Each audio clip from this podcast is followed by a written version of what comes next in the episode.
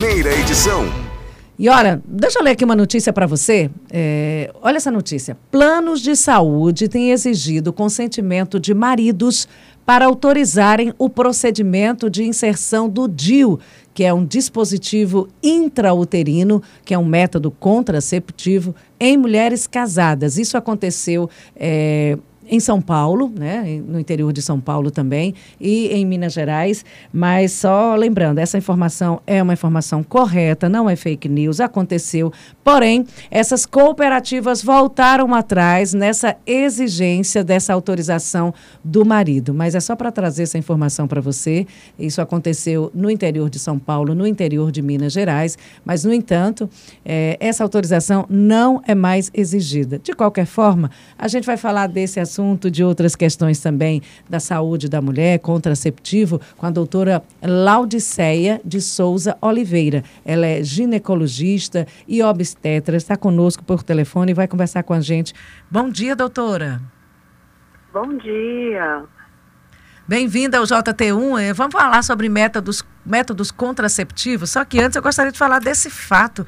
O que, que representa para a senhora como mulher e depois como profissional de saúde, ginecologista e obstetra, uma autorização dessa? O marido precisaria autorizar para que a mulher, mulher no caso de mulheres casadas, claro, colocassem o DIU. O que, que significa isso, doutora?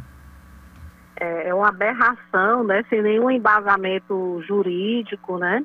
ético, não existe. Apesar que a gente tem uma lei da laqueadura tubária, né, ou invasectomia, que precisa da autorização do cônjuge.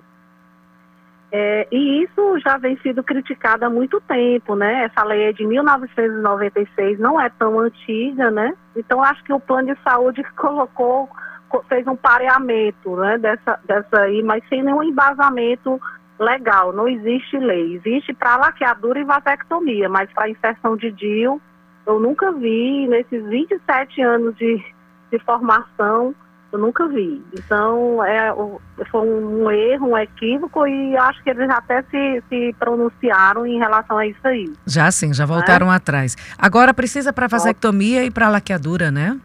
Vamos explicar e ainda aí. a gente tem, a gente é, ainda é, faz parte do protocolo, apesar que existem vários movimentos, já existe dentro do próprio Congresso já tem uma, uma complementação dessa lei para retirar essa exigência, né? Então é 25 anos ou dois filhos e ainda precisa dessa exigência do cônjuge, da assinatura do cônjuge 60 dias antes do, do procedimento ainda há necessidade ah. desse, dessa essa, é, existe na, na, na, lei esse, esse, esse processo todo para fazer a laqueadura. Então, do DIU jamais houve, é um método muito seguro o DIU.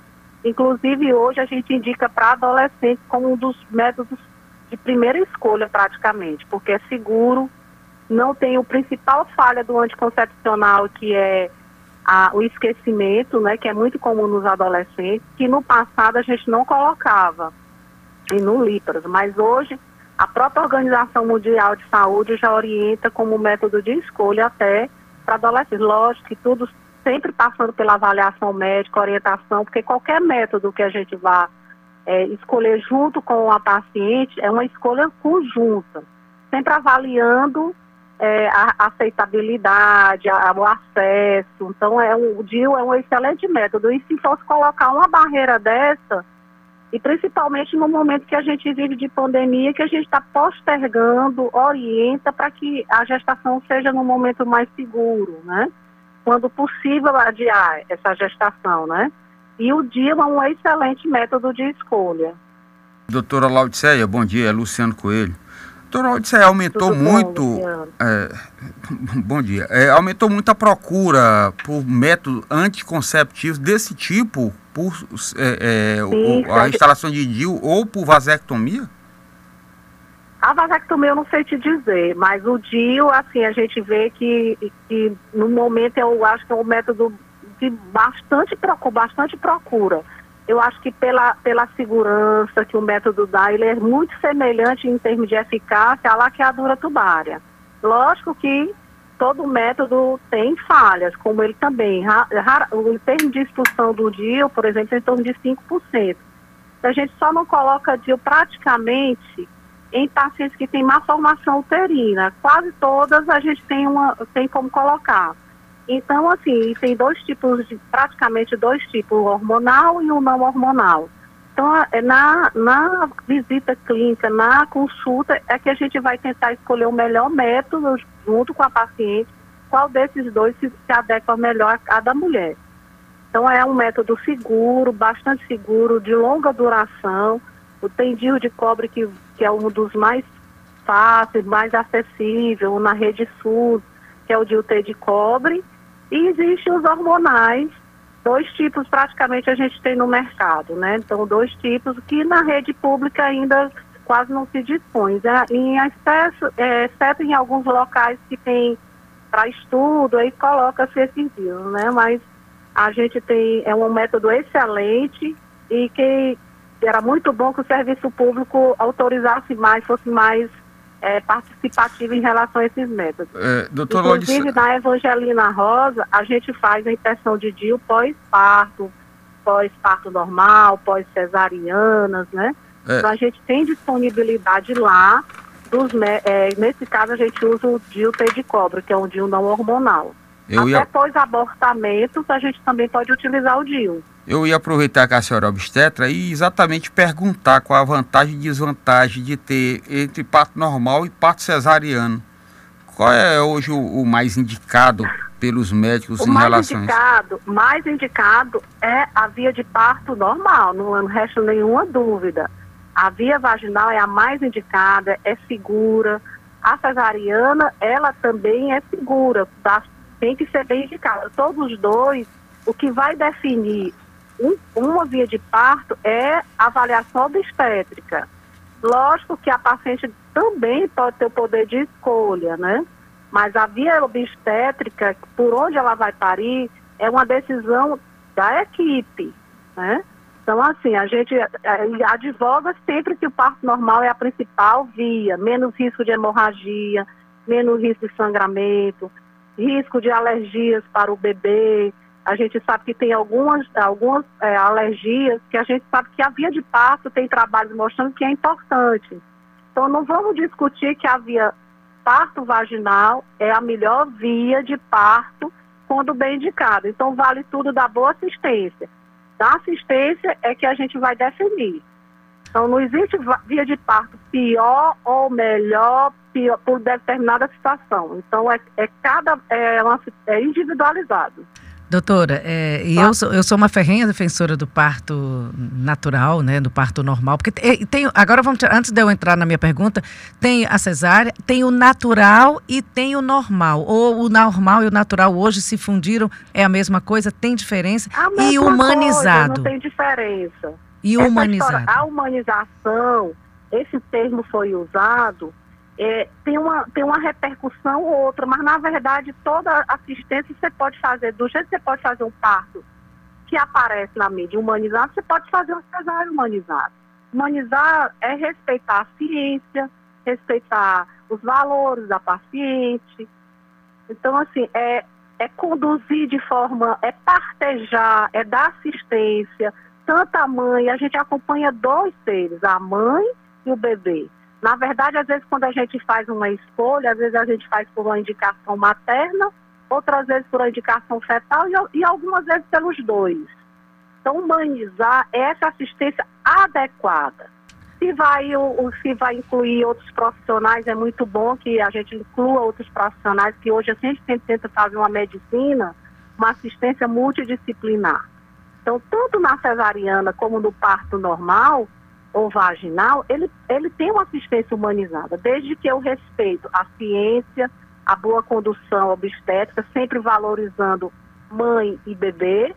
Então, isso é humanizar, é ofertar toda a ciência, a tecnologia, a assistência para que mãe e bebê tenham desfecho feliz. Agora, eu depois é disso...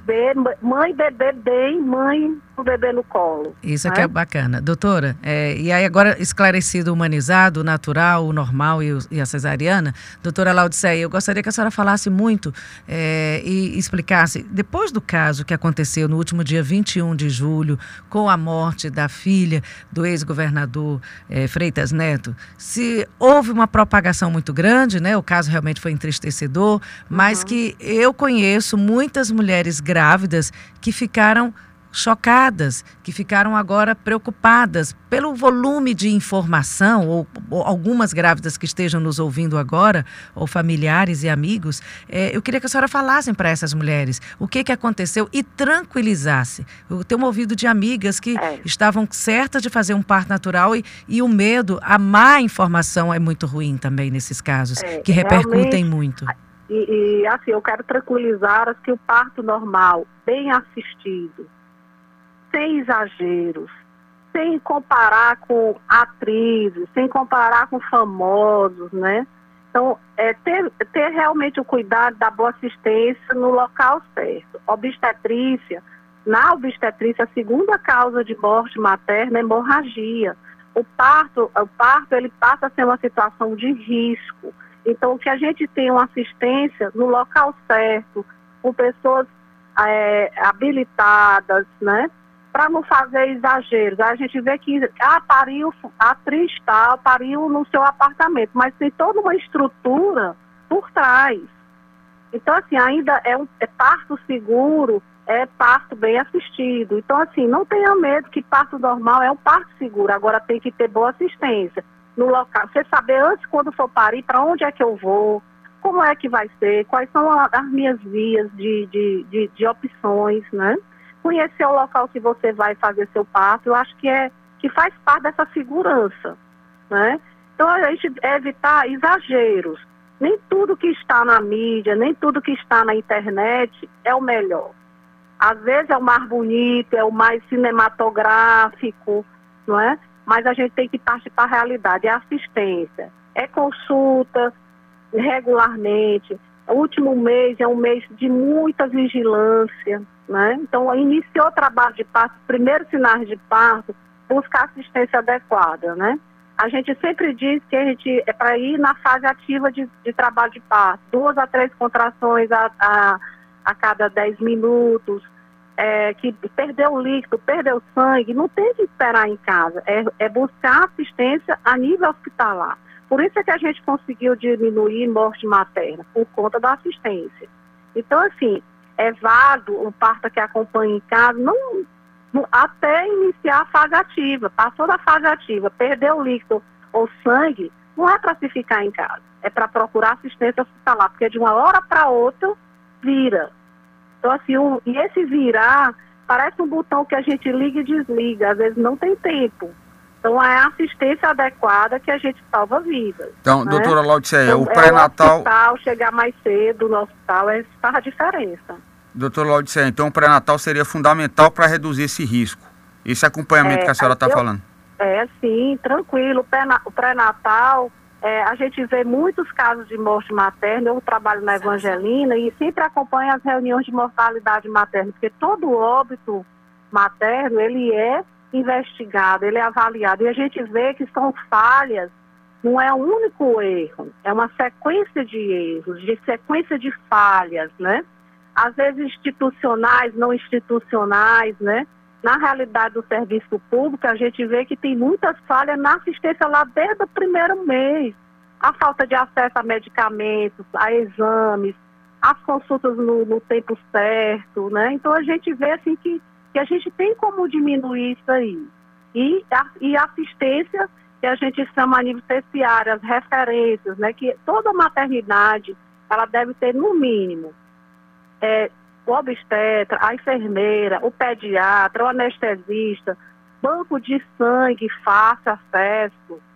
Então, assim, a gente vê que muitas maternidades aqui dentro do município de Teresina a gente não dispõe disso aí de forma fácil. Se, se hemorragia é a principal causa de morte materna, e a gente não tem esse aparato de estrutura, então a gente vai ficar desassistida. Mas, logicamente, que muitas dessas causas de morte materna, o que a gente chega à conclusão é que elas são evitáveis.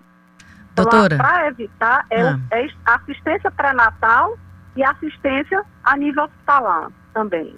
É, tem, uma, tem uma colocação aqui no ouvinte, é o Marcos, excelente profissional, doutora Laudiceia, a Lidiane e o Marcos. Obrigada. É o Marcos e a Lidiane, ele diz, minha esposa tem lupus e foi acompanhada com sucesso pela doutora Laudiceia. Obrigada. Tem algumas gestantes que precisam de um acompanhamento e gestantes com Covid, doutora? Olha, assim, o pré-natal é, é a gente quando faz a primeira triagem, a gente sempre divide pré-natal de baixo risco, de alto risco, de médio risco, né? Assim que você seleciona essas pacientes, aí você vai adequar a assistência. E como eu disse, a assistência obstétrica, ela não é de um único profissional. Normalmente a gente é de multiprofissional. De endocrinologista, de cardiologista, de reumatologista, de fisioterapeutas, a gente às vezes precisa de psicólogos, então a gente vive um momento assim de muito a saúde mental afeta também a gestante. Em relação à Covid, graças a Deus a gente tem visto que tem diminuído e que, que realmente a assistência faz diferença também nessa paciente de Covid, porque as pacientes que a gente com mais graves, que evoluíram com morte, geralmente tinha fator de risco, né? Obesidade, diabetes, é, outras endocrinopatias, né? É, lúpicas. Então, assim, as pacientes que a gente teve com maior gravidade e com desfecho ruim foram aquelas que tinham comorbidades. Então, assim, a paciente com Covid, ela inicialmente na pandemia se achava que ela era igual à população geral, mas a gente vê que ela já tem fator de risco. Só estar grávida aumenta fator de risco. É um fator de risco. O Covid é um agravante. Então, assim, essas pacientes têm que ser bem monitorado. Graças a Deus que a grande maioria, acho que mais de 85, 90% não vai ter nada, mas esse, esse grupo de 10, 15%, ela vai precisar de assistência, de vigilância. Então, a gente tem visto que os casos têm diminuído, né? Como trabalho numa maternidade de referência, tinha semana, tinha dia do plantão é que era, a gente contava quem não tinha Covid.